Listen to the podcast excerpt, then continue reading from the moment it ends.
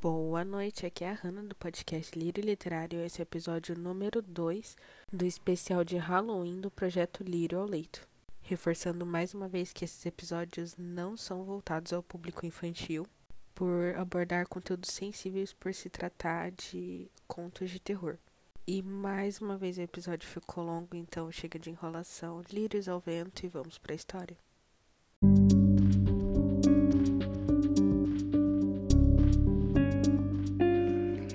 História de hoje: Um anjo sem cor. Autora: Margot Beta. Narração: Rosemary Farago. Nunca imaginei que meu trabalho como voluntária em um orfanato, os acontecimentos fossem mudar minha vida para sempre. Uma menina de nome Lara, que fora abandonada, tinha dois anos de idade, uma criança linda. Não dava para entender por que fora deixada, adotada e devolvida. Era o que acontecia com outras crianças que eram rejeitadas pela aparência, cor da pele ou problemas de saúde. Ao mesmo tempo, chegou Ritinha, com apenas alguns meses de diferença de idade. Ritinha, uma negrinha linda de traços delicados, olhos expressivos e carinha de levada, se tornaram amigas. Apesar de algumas brigas, estavam sempre juntas. Lara estava com seis anos e de volta ao orfanato depois de pouco mais de um ano e meio de sua terceira adoção. Foi nesse trabalho que conheci Débora e Jairo, um jovem casal. Estavam casados há 10 anos e o sonho de ter filhos não se realizou. Moravam em uma casa bonita, espaçosa, com um belo jardim e um grande quintal mas a falta dos filhos que não vieram para preencher aquele espaço. Tudo era vazio e silencioso demais. Depois de muitas dúvidas, resolveram adotar sem se preocupar com o sexo ou a cor da pele. Queriam um bebê. Entraram em um demorado processo de aguardar em uma fila para adoção. Não sabiam que seria tão demorado e burocrático, tendo tantas crianças abandonadas precisando de um lar.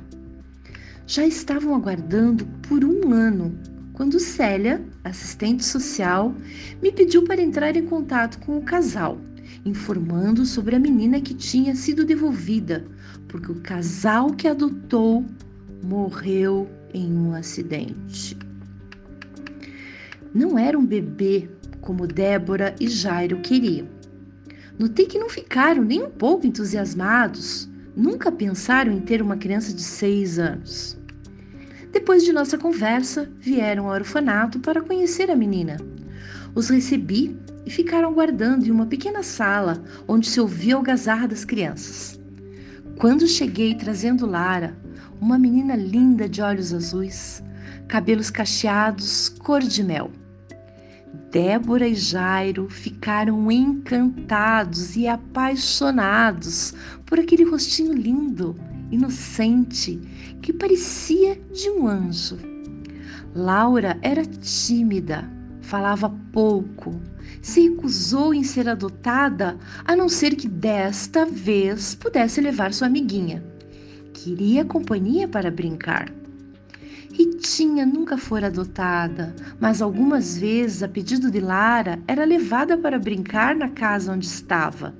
Quando chegava de volta, agia de maneira estranha, até um pouco agressiva, mas depois de alguns dias ficava tudo bem. Ritinha era sorridente, muito levada, especialista em fazer bagunça, fora apresentada ao casal, que não tinha a menor intenção de levá-la. Perguntaram se queria ir com Lara. Ela olhou para a coleguinha, baixou a cabeça e não disse nada. Diante da insistência em não querer se separar da amiguinha, Débora e Jairo, para fazer a vontade de Lara, resolveram adotar Ritinha também. Enquanto o orfanato preparava os documentos para adoção, Débora e Jairo preparavam a casa para recebê-las. Decorando os quartos, comprando roupas, brinquedos, estavam felizes planejando viagens, passeios e o futuro com as meninas, esperando ansiosos o dia de buscá-las. Quando o grande dia chegou, casal estava transbordando de felicidades e também apreensivo com a responsabilidade e inexperiência com crianças. Ficaram esperando na mesma pequena sala e ouvindo as mesmas algazarras. Célia, a assistente social, chegou trazendo as meninas de mãos dadas. Depois dos abraços de despedidas, repetia-se as mesmas frases para quem estava saindo. Agora vocês vão morar em um lar de verdade. Abracem seus novos pais. Tem muitas coisas à espera de vocês, meninas. Como era de praxe, fui acompanhar para conhecer o novo lar das crianças. Durante a viagem, Lara permaneceu calada, de cabeça baixa, olhando para o nada, enquanto Ritinha, risonha, olhava tudo, falava o tempo todo e se mostrava encantada com o que via. Tudo era novidade. Pouco saía do orfanato. Quando chegamos, Débora se encarregou de mostrar a casa, os quartos delas, jardim e o quintal, com uma balança nova. Enquanto isso, Jairo preparava o lanche para todos. Ritinha corria de um lado para o outro, entrava nos quartos, ia para o quintal, explorando todos os espaços. Lara sentou-se um degrau da escada que dava para o jardim em silêncio, com um olhar distante, amassando folhas nas mãos. Na hora do lanche, Lara comeu pouco e Ritinha devorou de tudo que tinha na mesa. Preocupada, coloquei Lara no colo, acariciei seus cabelos e perguntei o porquê da tristeza. E não comer quase nada. Perguntei se não estava feliz, se não tinha gostado do seu quarto, dos brinquedos que compraram para ela. Lara me disse: Gostei de tudo, sim, mas sei que irão me devolver como já aconteceu outras vezes. Débora a pegou, abraçou, beijou aquele rostinho rosado, dizendo: Jamais iremos fazer isso. Pode ficar sossegada. Você e Ritinha agora são nossas filhas e vão ficar aqui para sempre. Não conseguimos entender o que levou uma mãe a abandonar uma criança linda, tão meiga, carinhosa, ser adotada e depois devolvida por quem a adotou. Débora sabia que eu era voluntária no orfanato e estava à procura de um trabalho remunerado e continuaria como voluntária nos meus dias de folga. O casal me ofereceu trabalho em sua casa. Agora, com as crianças, iriam precisar de ajuda. Conheci a cozinheira, Dona Joana, uma senhora de mais de 60 anos. Estava na família há muitos anos. Trabalhou para os pais de Débora desde que era pequena. Quando se casou, levou junto a Dona Joana. Me despedi de todos, fui embora para voltar no outro dia como copeira. Os dias foram passando, era visível a diferença de personalidade das meninas.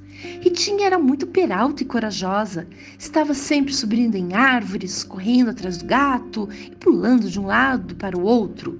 Descia as escadas, escorregando pelo corrimão. Estava sempre alegre. Lara era quieta, ficava pensativa, andava pela casa como se estivesse procurando alguma coisa. Falava pouco e chorava à toa. Jairo as levava para a escola na parte da manhã. Depois ia para o trabalho. Neste período, Débora se dedicava à pintura de seus quadros. Tinha um pequeno ateliê na edícula de sua casa. À tarde, eu buscava as meninas no colégio. Passava no supermercado, voltava para casa, preparava o lanche. Débora lanchava com as filhas todos os dias, era uma ótima mãe e ajudava as filhas nas tarefas da escola. Sobrava pouco tempo para o casal e resolveram contratar uma babá para cuidar das filhas. Assim teriam mais tempo para eles. E Débora, mais tempo para seus quadros. Contactaram uma agência que fora muito bem recomendada. Escolheram entre muitas candidatas. Olga, uma jovem senhora de seus 45 anos, se encarregou de cuidar das meninas e das roupas. Quando Olga chegou, Lara olhou de modo estranho, como se estivesse em frente a uma intrusa. Ritinha a recebeu com um largo sorriso, perguntando: A senhora gosta de gato? Temos um, se chama Félix. Depois de algum tempo, percebi que Lara estava sempre espreita, como se nos vigiasse. Olga se via às voltas com Ritinha, sempre aprontando das suas. Em uma noite, alguns ruídos acordou Jairo, que se levantou, foi ver o que era e se assustou com Ritinha andando no escuro pela casa. Seguiu a menina, que voltou para o quarto, se deitou e continuou a dormir. Descobriu que a menina era sonâmbula e saía para andar no quintal. Depois dessa noite, as chaves das portas passaram a ser escondidas. Lara e Ritinha brincavam sempre juntas.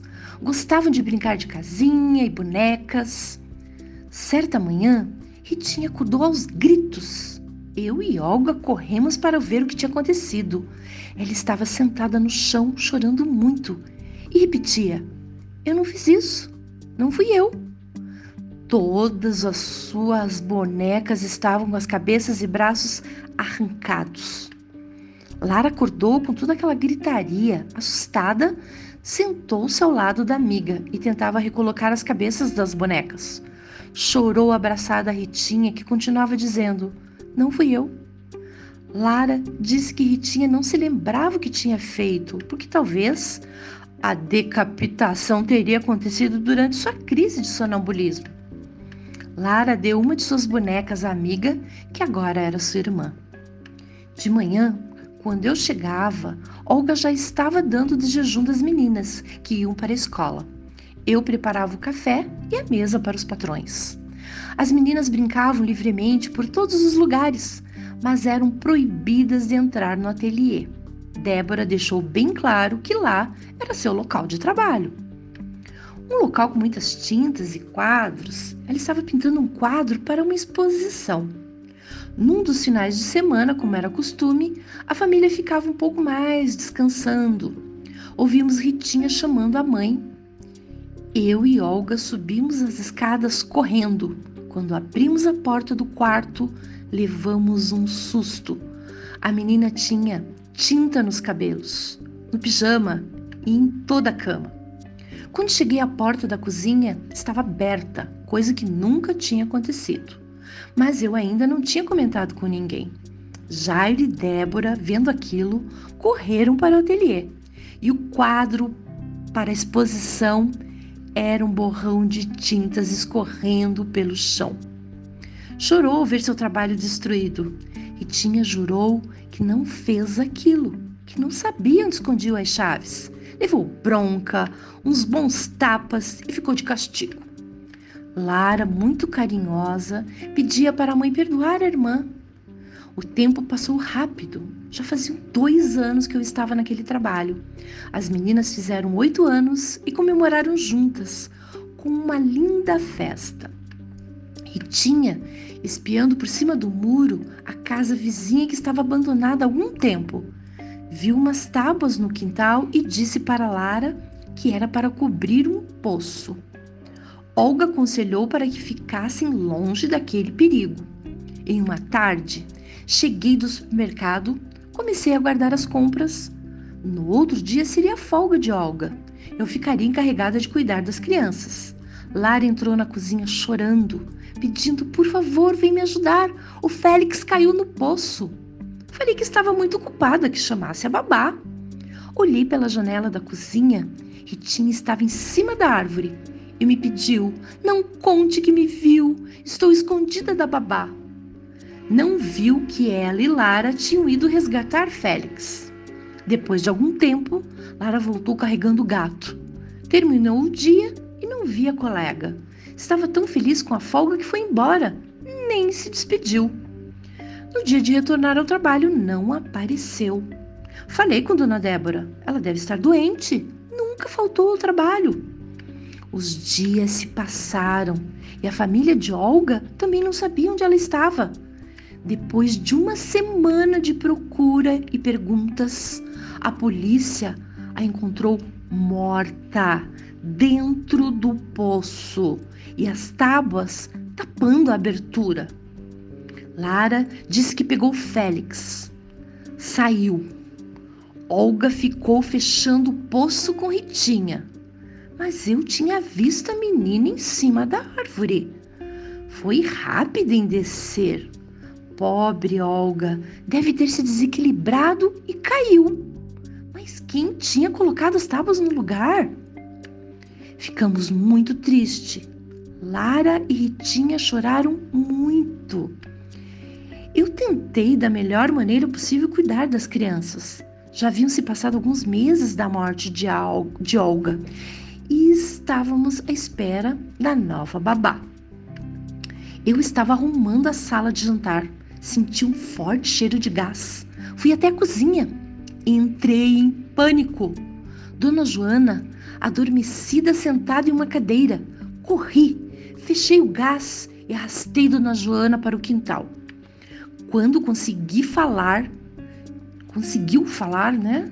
Disse que se sentou para descansar. Só um pouco. Pegou no sono. Não era hora de refeição, portanto não tinha usado fogão, nem aberto gás. As meninas olhavam de longe assustadas. Débora se propôs levá-la ao médico, mas não foi preciso. Jairo, preocupado, chamou um técnico para certificar se não havia algum vazamento. Diagnóstico estava tudo perfeito. Quando as meninas chegaram da escola, Félix já estava esperando por elas, sempre no mesmo lugar. Um dia chegaram e Félix não estava. Saíram à procura do gato. Ouvi-me chamar, fui até o quintal, encontrei Ritinha e Lara ajoelhadas no chão chorando. Félix estava morto com uma martelada na cabeça. Nunca se descobriu quem fez tamanha crueldade, deixando as meninas tristes, sem o companheiro de brincadeiras. Dona Débora prometeu que arranjaria outro gato para elas. A chegada de outra babá mudou um pouco a minha rotina, que estava muito corrida. Marina era bem jovem e foi escolhida por ser enfermeira. Aquelas meninas, principalmente a levada da Retinha, já tinham ralado o joelho, caído da árvore, rolando da escada, se molhavam na mangueira do jardim, ficando resfriada. O quintal, grande, com muitas plantas e também pássaros, em uma manhã, Débora, como sempre fazia, foi para o seu ateliê e voltou em seguida assustada. Havia muitos passarinhos mortos, foram envenenados e depois colocados na entrada da edícula, sem que ninguém visse. Terminou o semestre e as meninas de férias. Lara era queridinha da casa, aqueles olhos azuis conquistavam todo mundo e tinha alegria que nos fazia rir. Débora e Jairo eram ótimos pais e ótimos patrões. Mas o senhor Jairo não estava bem sentia dores, comia pouco e vomitava muito. Parou de trabalhar para cuidar da saúde. Sua esposa acompanhava nos médicos que não descobriram a causa de suas dores. Certa noite, passando pelo corredor, ouvi um ruído vindo do quarto da babá. Me aproximei e vi Lara mexendo em uma gaveta. Perguntei o que estava fazendo. Me disse que estava colocando de volta uma lixa de unha que Ritinha pegou. Achei melhor falar com Ritinha, que me jurou que não foi no quarto e não pegou nada. Mas tive a impressão que suas unhas estavam lixadas. Achei que à noite, quando saía sonâmbula pela casa, nunca se lembrava do que tinha feito. Marina me disse que não ouviu nenhum barulho. Se alguém tivesse entrado no seu quarto, teria acordado. Que tinha sono leve. Mesmo assim, alertei a menina que da próxima vez falaria para sua mãe. Jairo piorou, ficou internado e acabou falecendo. Os médicos legistas disseram que foro, fora envenenado. A babá enfermeira foi presa, acusada de colocar comprimidos de bieta em sua comida. Eu e Dona Joana nunca acreditamos em sua culpa. Eu servia as refeições. A cozinheira trabalhava para a família de Débora quando ela ainda era criança. Não sei qual momento a babá colocou o veneno para matar o patrão. A casa estava de luto. Débora e Jairo se amavam, eram felizes. Ela estava que era só tristeza. As meninas choravam o tempo todo. Estavam com 10 anos e tinha continuava continuava levada e Lara obediente e carinhosa como sempre. Em uma tarde, depois que todos almoçaram, Lara sentada no sofá da sala fazendo desenhos e tinha sentado olhando para o nada. Chamei por ela, não me respondeu. Comecei a levar as louças para a cozinha. Senti o cheiro de alguma coisa queimando que vinha do andar de cima, onde ficam os quartos. Eu e Dona Joana subimos correndo. A porta do quarto de Lara estava trancada e a cortina pegando fogo. Encontramos a chave caída no corredor. Conseguimos apagar aquele começo de incêndio. Tiramos a cortina que foi para o lixo. Algumas vezes peguei as duas discutindo por alguma coisa. Ritinha gritava: Não fui eu! Você sempre põe a culpa em mim. Lara gritava: Você é que faz bagunça, então você é a culpada. Vi você embaixo da mesa antes do jantar. Ritinha disse: Eu também vi você escondida na cozinha. Dei fim à briga e mandei que fossem ler um pouco. Ritinha passou por mim com uma corda fina e transparente nas mãos, e Lara corria atrás, tentando pegar. Dona Joana, cozinheira, já tinha ido embora. Dona Débora tomou um calmante e foi se deitar. Eu estava terminando de organizar a cozinha. Ouvi um barulho de alguma coisa caindo. Corri e minha patroa estava caída na sala. Tinha rolado da escada não viu uma corda transparente atravessada de um lado para o outro. As meninas estavam brancas como um saco de farinha jogando uma na outra e começaram a gritar. Débora bateu a cabeça, estava morta. Olhei e a corda já não estava mais lá. Perguntei quem teria tirado. A resposta que tive foi: Não sei.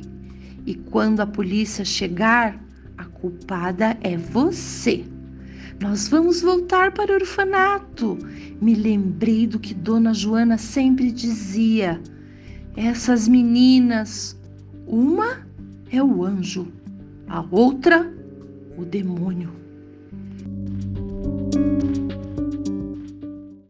Olá, meu nome é Larissa e eu estou participando do projeto Leitura ao Leito.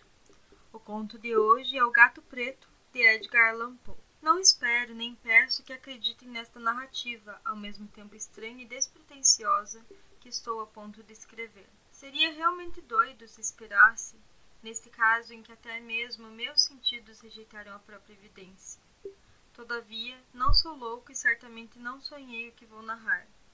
Mas amanhã morrerei e quero hoje aliviar minha alma. Meu propósito imediato é o de colocar diante do mundo simplesmente, sucintamente e sem comentários, uma série de eventos nada mais do que domésticos. Através de suas consequências, esses acontecimentos me terrificaram, torturaram e destruíram.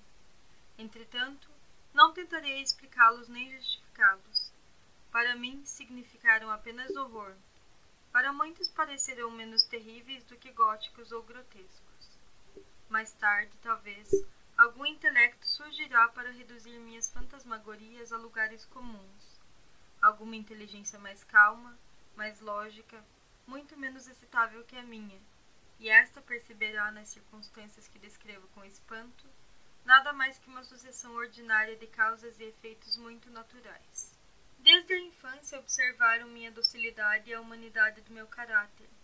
A ternura de meu coração era de fato tão conspícua que me tornava alvo dos gracejos de meus companheiros.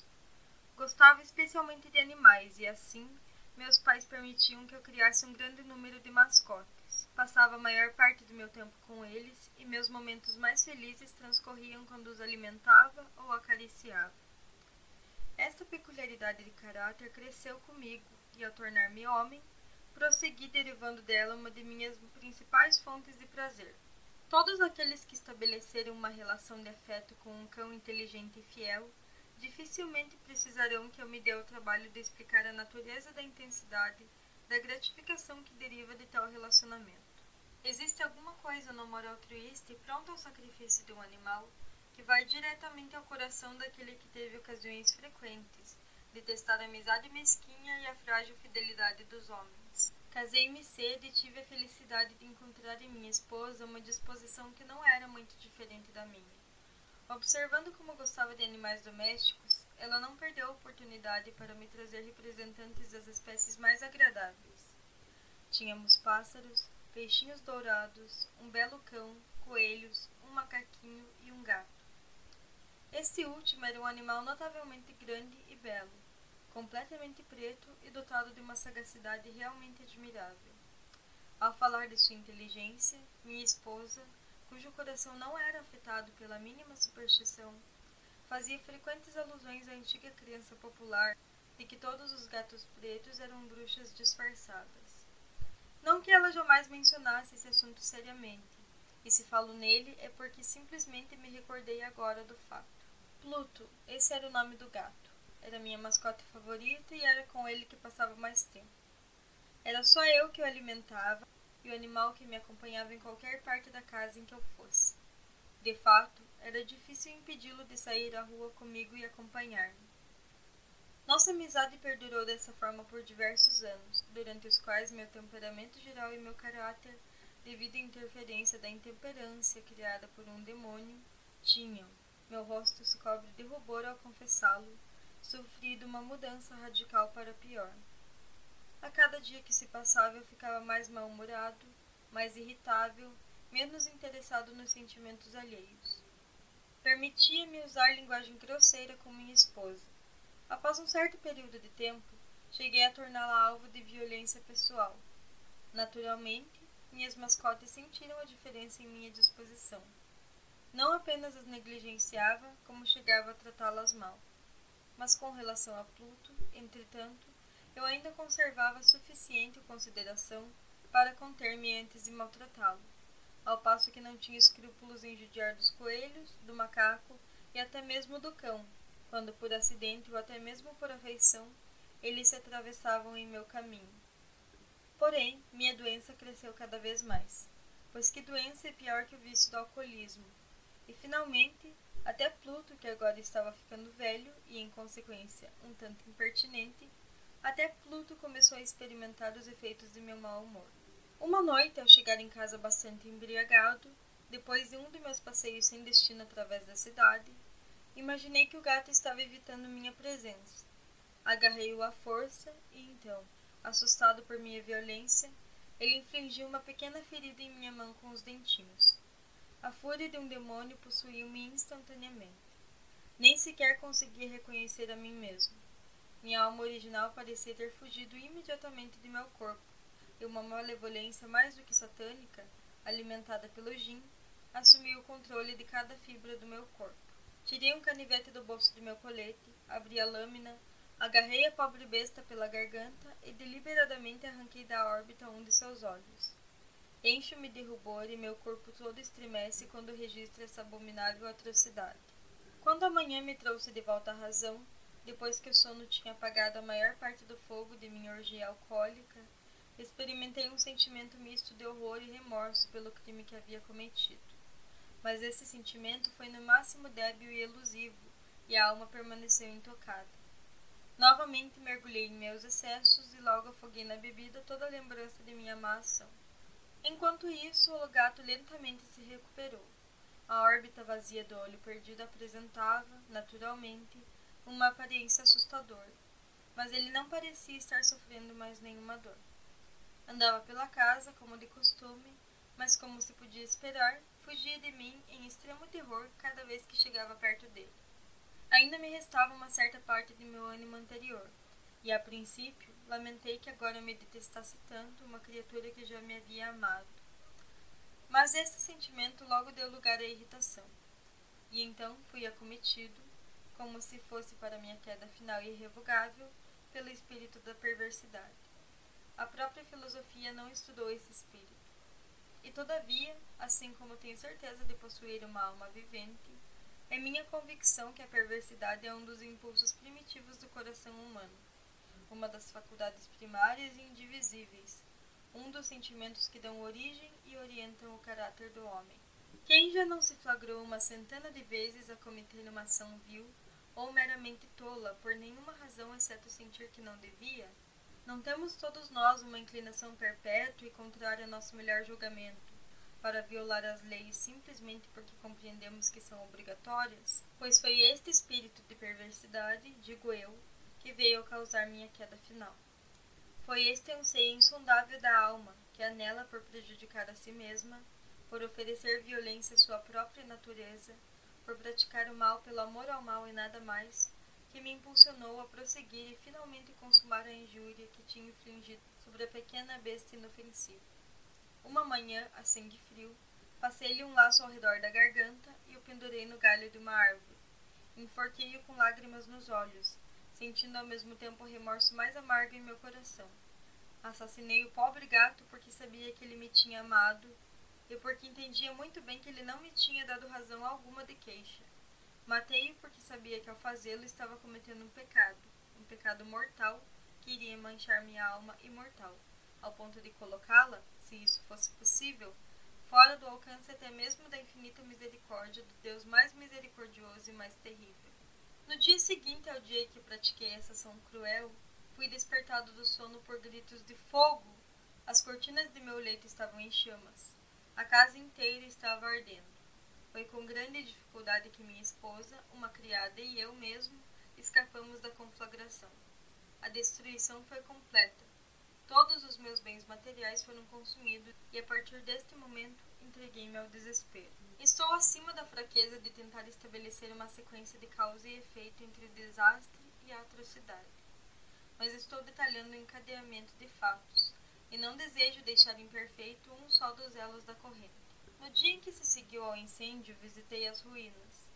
Todas as paredes tinham desabado, à exceção de uma única. Esta exceção foi a de um aposento interno, uma parede não muito grossa, que se erguia mais ou menos na metade da casa, justamente aquela contra a qual descansava a cabeceira de minha cama. O próprio reboco tinha ali, em grande parte, resistido à ação do fogo, segundo julguei, porque era feito de argamassa nova, talvez ainda um pouco úmida. Em torno dessa parede estava reunida uma grande multidão, e muitas pessoas pareciam estar examinando um trecho especial dela com minuciosa atenção. As palavras estranho, singular e outras semelhantes excitaram minha curiosidade. Aproximei-me e vi, como se estivesse gravado em bas-relief, sobre a superfície branca, a figura de um gato gigantesco. A imagem estava desenhada com uma precisão realmente maravilhosa. Havia uma corda esboçada ao redor do pescoço do animal. Da primeira vez que contemplei esta aparição, porque dificilmente poderia chamá-la de algo menos assombroso, meu espanto e meu terror foram extremos. Mas finalmente o raciocínio e a reflexão vieram em meu amparo. O gato, segundo recordava, tinha sido enforcado em um jardim adjacente à casa. Logo que fora dado o alarme de incêndio, este jardim ficou imediatamente cheio de basbaques, um dos quais provavelmente tinha cortado a corda que prendia a árvore e o gato e jogado o animal dentro de meu quarto através de uma janela aberta. Talvez até mesmo a intenção fosse boa, quem sabe queriam acordar-me do sono e lançassem o animal janela dentro para esse fim.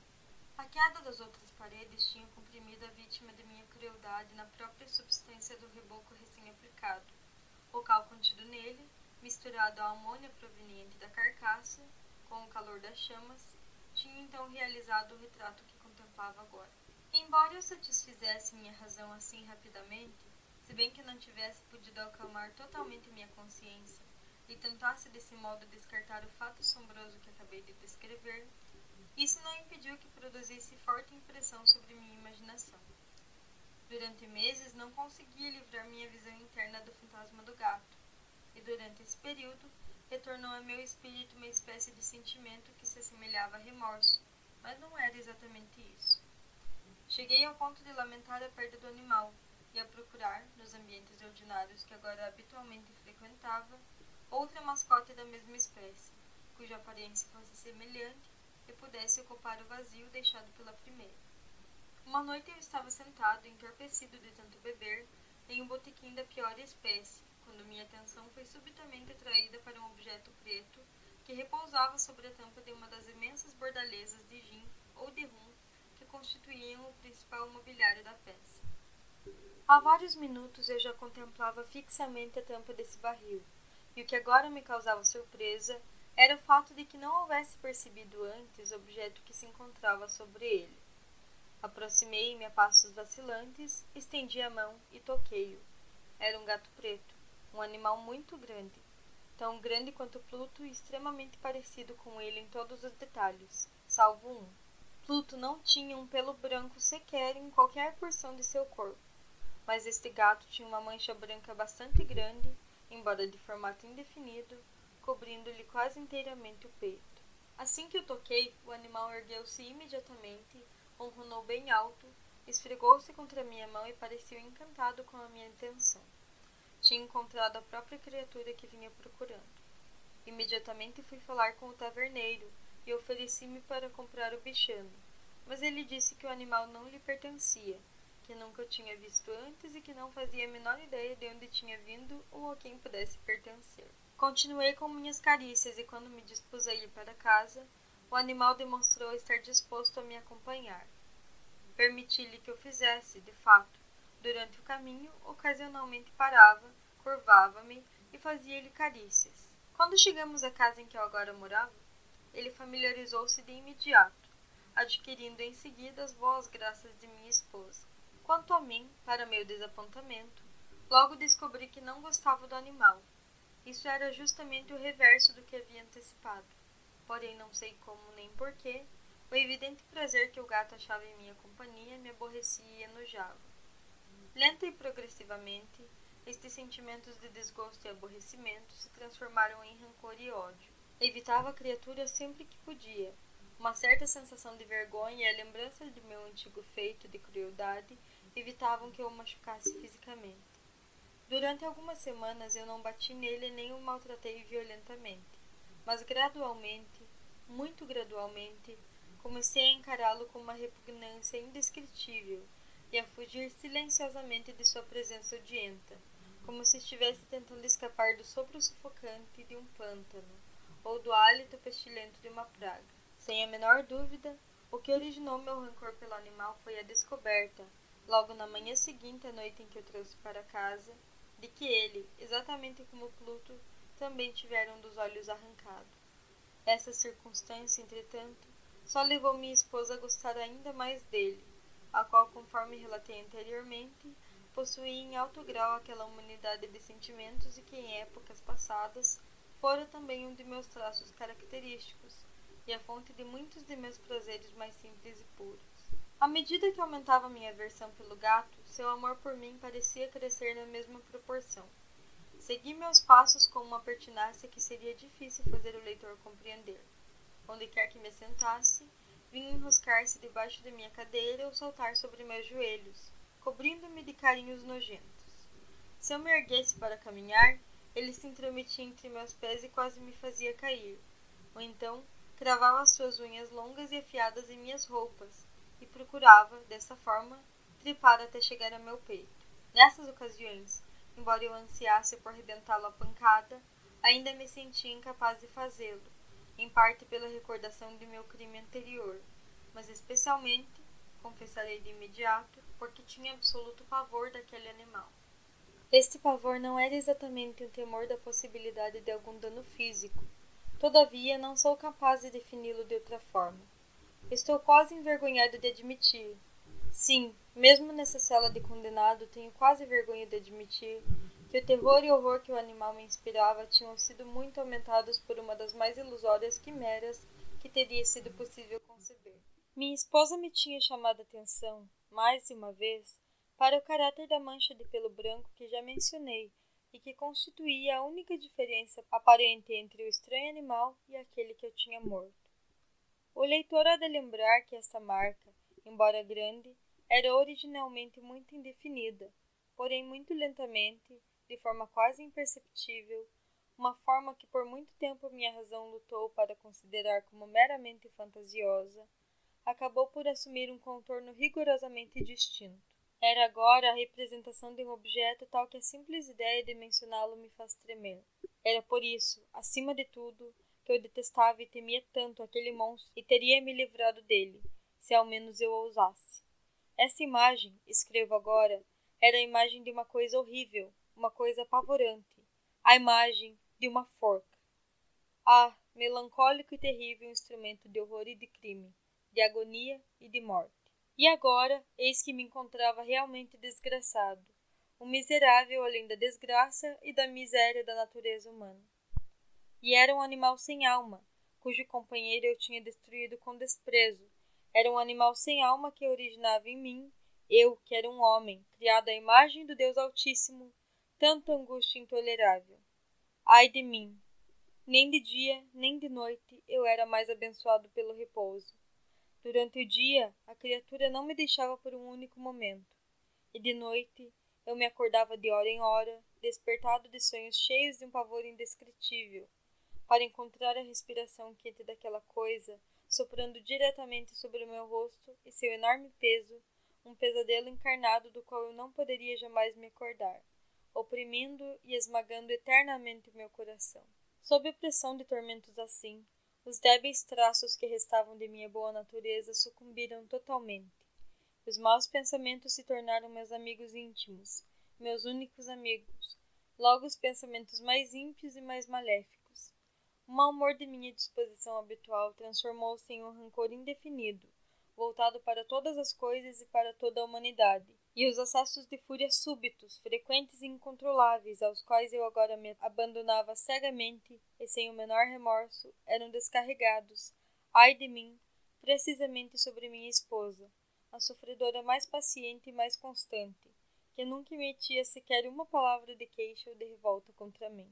Um dia ela me acompanhou, com a intenção de executar alguma tarefa doméstica, ao porão do velho edifício em que nossa pobreza atual nos obrigava a morar. O gato me seguiu pelos degraus íngremes, e quando me fez tropeçar e quase me levou a cair de escada abaixo, deixou-me exasperado a ponto de enlouquecer. Erguendo o machado, esqueci de minha cólera do medo infantil que até então me havia impedido de levantar um dedo contra ele, dirigi um golpe ao animal que, sem a menor dúvida, teria sido fatal se tivesse acertado onde eu queria. Porém, a machadada foi impedida pela mão de minha esposa a segurar-me o braço, esta interferência me lançou em uma raiva mais do que demoníaca. Arranquei o braço de seu aperto e, com um único golpe, enterrei o machado na cabeça dela. Ela caiu morta, no mesmo lugar, sem soltar um único gemido. Tendo cometido este assassinato pavoroso, imediatamente, sem remorsos e da maneira mais deliberada possível, voltei-me para a tarefa de esconder o corpo. Sabia que não podia removê-lo da casa, tanto de dia como de noite, sem correr o risco de ser observado pelos vizinhos. Uma série de projetos passou por minha cabeça. Durante algum tempo, pensei em cortar o corpo em minúsculos fragmentos que depois destruiria no fogo. Depois pensei em cavar-lhe uma cova no chão do porão. Também me passou pela cabeça jogar o cadáver no poço que ficava no pátio, ou colocá-lo dentro de uma caixa, como se fosse uma mercadoria, aplicando todos os cuidados que em geral se dedica à preparação de tais volumes, e contratando um carregador para retirá-lo da casa. Finalmente, imaginei o que me pareceu ser um expediente melhor que qualquer um desses.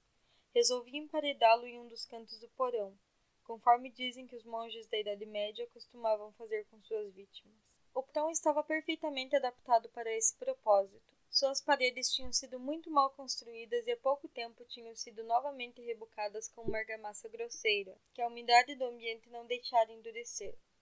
Além disso, em uma das paredes havia uma projeção, causada por uma falsa chaminé ou lareira, que tinha sido preenchida com tijolos na intenção de assemelhá-lo ao restante das paredes do porão.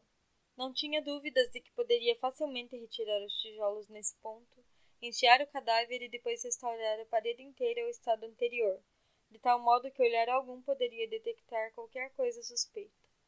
Não me enganava nesse ponto. Com um pé de cabra retirei facilmente os tijolos e depois de depositar o corpo cuidadosamente contra a parede interna, ergui-o de modo a deixá-lo em pé, apoiado contra a parede. Com pouca dificuldade, recoloquei os tijolos e deixei a estrutura precisamente da maneira em que se achava antes.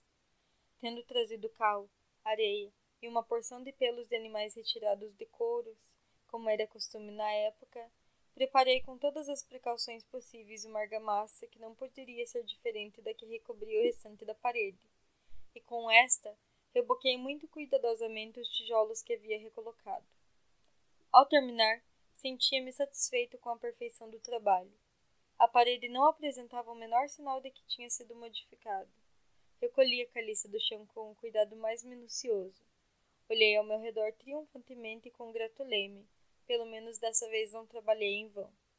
Minha próxima tarefa era de procurar a besta que tinha sido a causa de tamanha desgraça, porque tinha, finalmente, a firme resolução de matá-la. Se nesse momento tivesse podido encontrá-la, seu destino estaria selado, mas aparentemente o animal ardiloso tinha pressentido alguma coisa ou se amedrontado com a violência de minha raiva anterior, evitando apresentar-se diante de mim enquanto durasse minha má disposição. É impossível descrever ou imaginar a sensação de alívio profunda e abençoada que a ausência da detestada criatura causou em meu peito. Melhor ainda, o gato não apareceu nessa noite e assim, ao menos por uma noite, desde que o desgraçado se introduzira em minha casa, dormi profundo e tranquilamente. Sim, dormi o sono dos justos, mesmo que tivesse agora o peso de um assassinato em minha alma. Passaram-se o segundo e o terceiro dias e meu atormentador não regressou. Novamente, eu respirava como um homem livre. O monstro tinha fugido aterrorizado e deixado para sempre minha companhia. Nunca mais iria vê-lo. Minha felicidade era suprema. O remorso ocasionado por minha ação tão negra e perversa praticamente não me perturbava. Algumas perguntas haviam sido feitas, mas fora fácil responder. Até mesmo havia sido feita uma busca pela polícia, mas naturalmente não haviam descoberto nada. Pensei que minha felicidade futura estava assegurada. Mas no quarto dia depois do assassinato, uma patrulha da polícia retornou, muito inesperadamente, entrou à minha casa e recomeçou a fazer uma investigação rigorosa do prédio. Achava-me seguro, todavia, devido à impenetrabilidade do lugar que escondera o cadáver, e assim não me senti nem um pouco constrangido pela busca. Os policiais ordenaram-me que os acompanhasse enquanto procuravam. Não deixaram nem canto nem escaninho sem explorar.